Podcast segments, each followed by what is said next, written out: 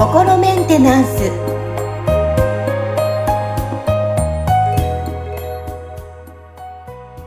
はい、皆さん、こんにちは。心メンテナンス。本日もアシスタント、三上めぐみと気候ヒーラーの、吉村隆二です。はい、吉村さん、本日もよろしくお願いします。よろしくお願いします。さあ、今日はね、あ、もうこんな時期なんだっていう話題を お伝えしていきたいと思います。はい。はい。まだちょっと先ですが、ハロウィンの話題をね、今日ちょっと持っていきたいと思いますが、はい。はい。今年は何着ようかな？何仮装しようかな？なんて、そろそろ考えていますけども、私も。はい。あそうなんですね。ちなみに吉村さんは、あ、僕ですか？あ、そうですね。まあ、僕はもう全然さ、あの、なんか、あの、ななんだろうな。お祭り系は結構そんなに参加しない方なので、あの、仮装するとかいう予定もなく、多分、あの、近所のスーパーで、あの、なんか、カボチャ味のお菓子がね、あの、こう、出てくる時期なんで、まあ、それをこう買って子供たちとなんかお菓子食べたりとかっていうような感じの過ごし方になるんじゃないかなとは思いますね。まあ、ちょっと季節感はね、味わいつつ、そうですね。そうですね。もうね、だってあの、い今ね、今日収録しているのはまだ9月の半ば頃ですけど、もうなんか9月の頭ぐらいからもうなんかね、あの、ハロウィン食のなんか、あの、いろんなものがスーパーとかでは並んでますよね。並んでました。お菓子のカラーがなんかキャラクターものとかいっぱい出てましたね、ハロウィンの。そう、ああ、もう、もうこんな季節かーって思いながら。はいはいはいはい、なんですが、あのーは振り返ってみると、まあ、クリスマスもそうなんですけど、ハロウィンもそうですよね。まあ、日本の文化ではもともとない気がするんですけど、はいはいはい。改めて今日はちょっとだからハロウィンについて、皆さんどれぐらい知ってるんだろう私、あの、全然知りませんでした。私は。あの、仮装してただただ楽しんでる、はい、タイプなんですけど、きっと皆さんの中にもそういう方多いと思うので、改めて今日はね、ハロウィンについてちょっとお話をしていきたいと思います。なるほどですね。まはい。あ、あの、日本で多分ハロウィンが結構その、みんなさんに知れ渡るようになったのって、なんか、あれじゃないですかね、あの、渋谷でなんかその仮装パレードみたいのを、はい。あの、やったりとかっていうようなのが、あの、あってからじゃないですかね。なんか、あのーそうですね。沖縄は多分ね、アメリカの文化があるので、小さな頃から私たちありましたけど、ほとんどが多分そうかもしれないですね。ねえ、で僕、その、まあ、15歳、えっ、と、1985年まで、まず日本にいて、うん。で、その頃は、あの、ハロウィンって日本では全然誰もなんかやってなくて、あの、ハロウィンっていうホラー映画があったんで、うん。それでなんかそういうのがあるのかっていうのを、その、こう知ってたぐらいで、だからその、ハロウィンイコールホラー映画みたいな認識だったんですよ。ええそうなんですね。そうそう。で、それで、なんか、まあ、アメリカに行ったら、結構その、ハロウィンみんななんかお祝いして、そのね、トリックアトリートとかって言って、うんうんうんあの、それで仮装したりとかっていう文化を、その時初めて知って、えーこんなのあるんだ、みたいなね。でそれで、あのーなんかホラー映画のストーリーが、その、あ、あ、あの映画の中でやってたあれってこれのことだったんだ、みたいなね、繋がったみたいな感じだったんですけど、でも、まあ、あれでしたね。当時向こうにいた時は、あの、まあ、その頃から僕あんまり季節感とか、あの、あんまり気にしないで生活する方だったから、あの、なんかハロウィン近づいてきて、周りの人がなんかこう、ハロウィンについて話し始めてから、あ、あ、そういえばそんな時期だったね、みたいなことが多かったんですよ。だから、うんあの、で、アメリカだと、その子供がこう、そのね、あの、近所の家とか回って、で、そのね、あの、お菓子くれなきゃいたずらするぞって言って、、で、こう、みんながなんかお菓子を配ってみたいなのが、あのあ結構あったわけですよ。で、まあ今だとなんか結構そのアメリカもなんか怖い事件が多くなってきちゃったから、うんなんかそれだいぶね、あんまりやれなくなっちゃってんじゃないかなとかって、えーあの思うんですけど、実際のとこよくわかんないんですけど、僕がその向こうにいた頃は、結構その、なんか、ね、近所を回ってお菓子もらうっていうのは、あのーなんだろうな、まあ僕がいたそのなんか田舎の方うんとかだと、普通のことだったし、あのーまあ、カリフォルニアの、あれでしたね、なんかちょっと住宅街に住んでた時も、やっぱりや、あのーハロウィンの日になると子供たちが回ってきて、あの、ね、トリックアトリートって来るんで、あのそれに合わせて、なんかお菓子を先に買っとくわけですよ、スーパーとかで。うん。で、子供たちが来たら、なはいってことあげて、みたいなのやってたんですけど、あのー結構ね、やっぱりなんか忘れてると、そのお菓子をね、あの、買うのを忘れてた、みたいな。当日になってないや、みたいなことが、こう、あると、もうしょうがないから、なんかこうね、回ってきた子供にごめんね、お菓子ないんだとかって言うと、もうすごいなんか残念そうな顔をするんですよ。うんそうですよポカーンとして、えー、嘘みたいな感じになって。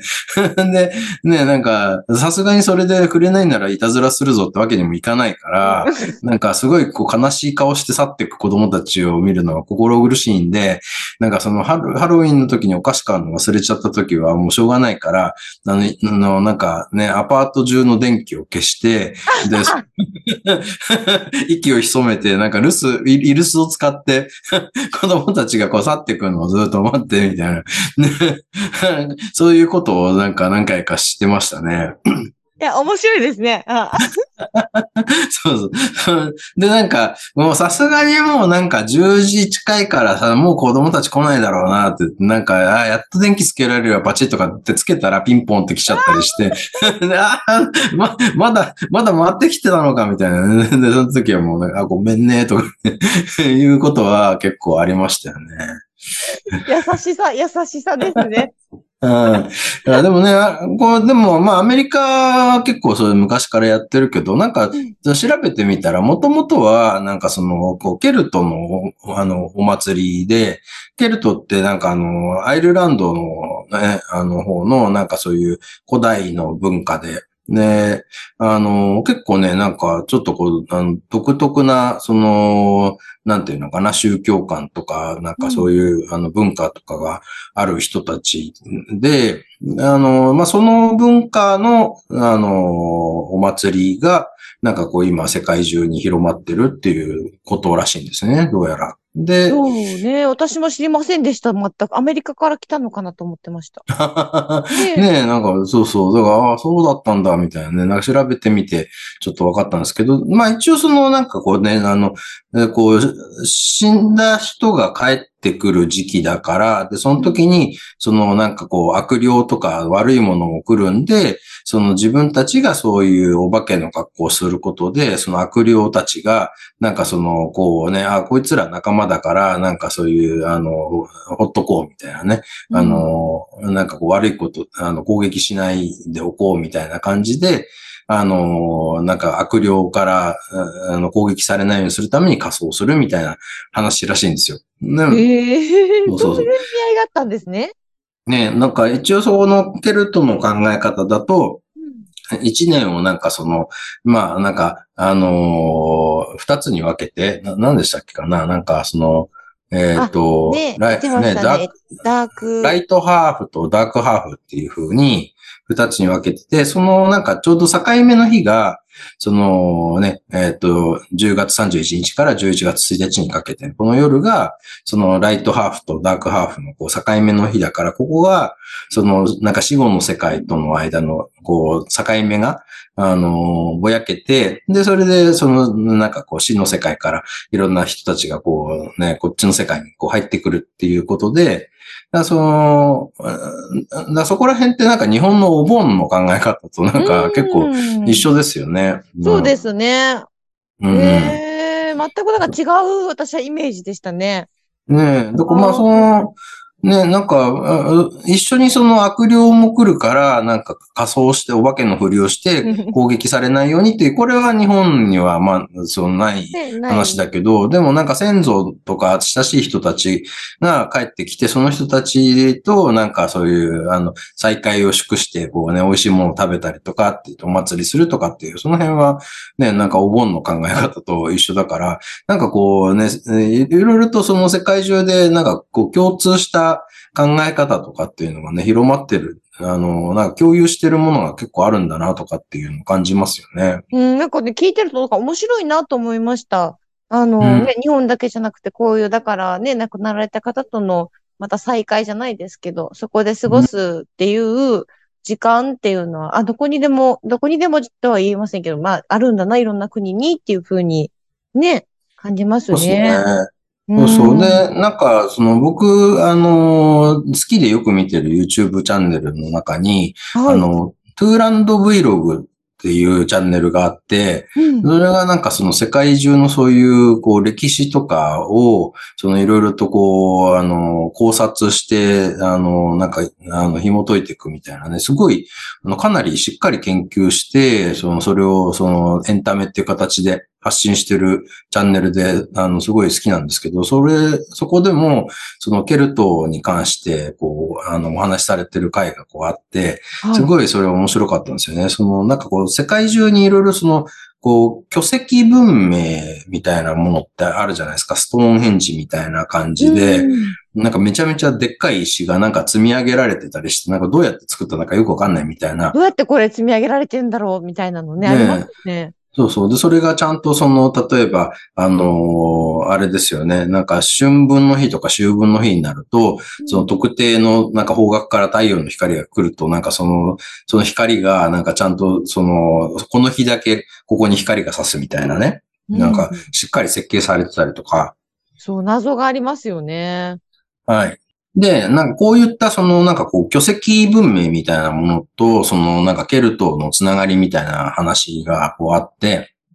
で、その、昔、その、なんか本当にもうだから、あのーこう一般的に知られてる歴史とかよりもずっと昔に、実はそういうその巨石文明とかを、その世界に広めてた人たちがいて、その人たちがそのなんかこう、船でその世界中こうね、なんか回っていろいろとそういう巨石文明を伝えてたんじゃないかっていうような、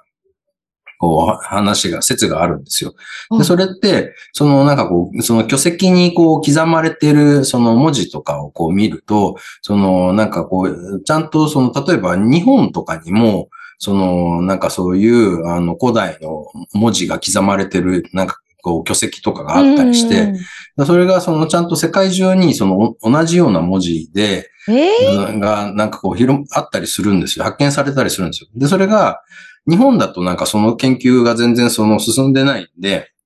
知られてないんですけど、その、なんかそういう、ペトログリフって言ってなんかこう石に刻まれた文字っていうのを解読していくと、その大昔の人たちがその世界中回って、いろんな文文化や文明を広めてたっていうことが、なんか読み解けるらしくて、あの、だから、なんかそういうのもあるから、多分、その日本のお盆と、なんかそういうね、あのケルトとか、、もう世界中でその、なんかね、そういう死後の世界の人がこう、やってくる日みたいのが、こう、お祭りになってるみたいなことが、あっちこっちでこう、あるのは、実はその、共通した、同じ人たちがあっちこっちにその考え方を広めてたからっていう説があって、すっごい面白くて、面白い。はいはい。ケルト文明の、これ YouTube もう一回名前教えてください。あ、トゥーランド Vlog って言うんですよ。t-o-l-a-n-d で Vlog ですね。うーん。ね今気になった。私もちょっと見てみよう。見たいと思いました。いや、もうね、すごい面白くて、なんか、あのーもうなんか最初はそのね、たまたま別のゆその都市伝説系の YouTuber の方とコラボしてたんで、そのチャンネルのこと知ったんですけど、あの、あまりにも内容が面白いんで、もうそこ、そのチャンネルの一番最初の動画から遡って全部僕見ちゃったんですよ。すっごい面白いですよ。そうそう。いいですね。でも何事にも、あ今回はハロウィンをテーマにお送りしてますけど、まあ意味を知ると、また違った感じでね、楽しみ方、感じ方がまた違ってくると思うので、ね。そうですね。なんかね、だからただ仮装してお なんか騒ぐ日っていう。ことではなんかね、なんかそういうこういろんな昔の人たちのなんか思いだったりとかっていうのが実はこうあるんだろうなみたいなところが非常に興味深いですよね。ですし、あとやっぱり一緒に参加してる人たちにも興味があれば、それを伝えるっていうのもね、いいかもしれませんね。はい。はい。ということで、本日はね、まだちょっと先ですけど、ハロウィンの話題を取り上げました。はい。本日も吉村さん、ありがとうございました。ありがとうございました。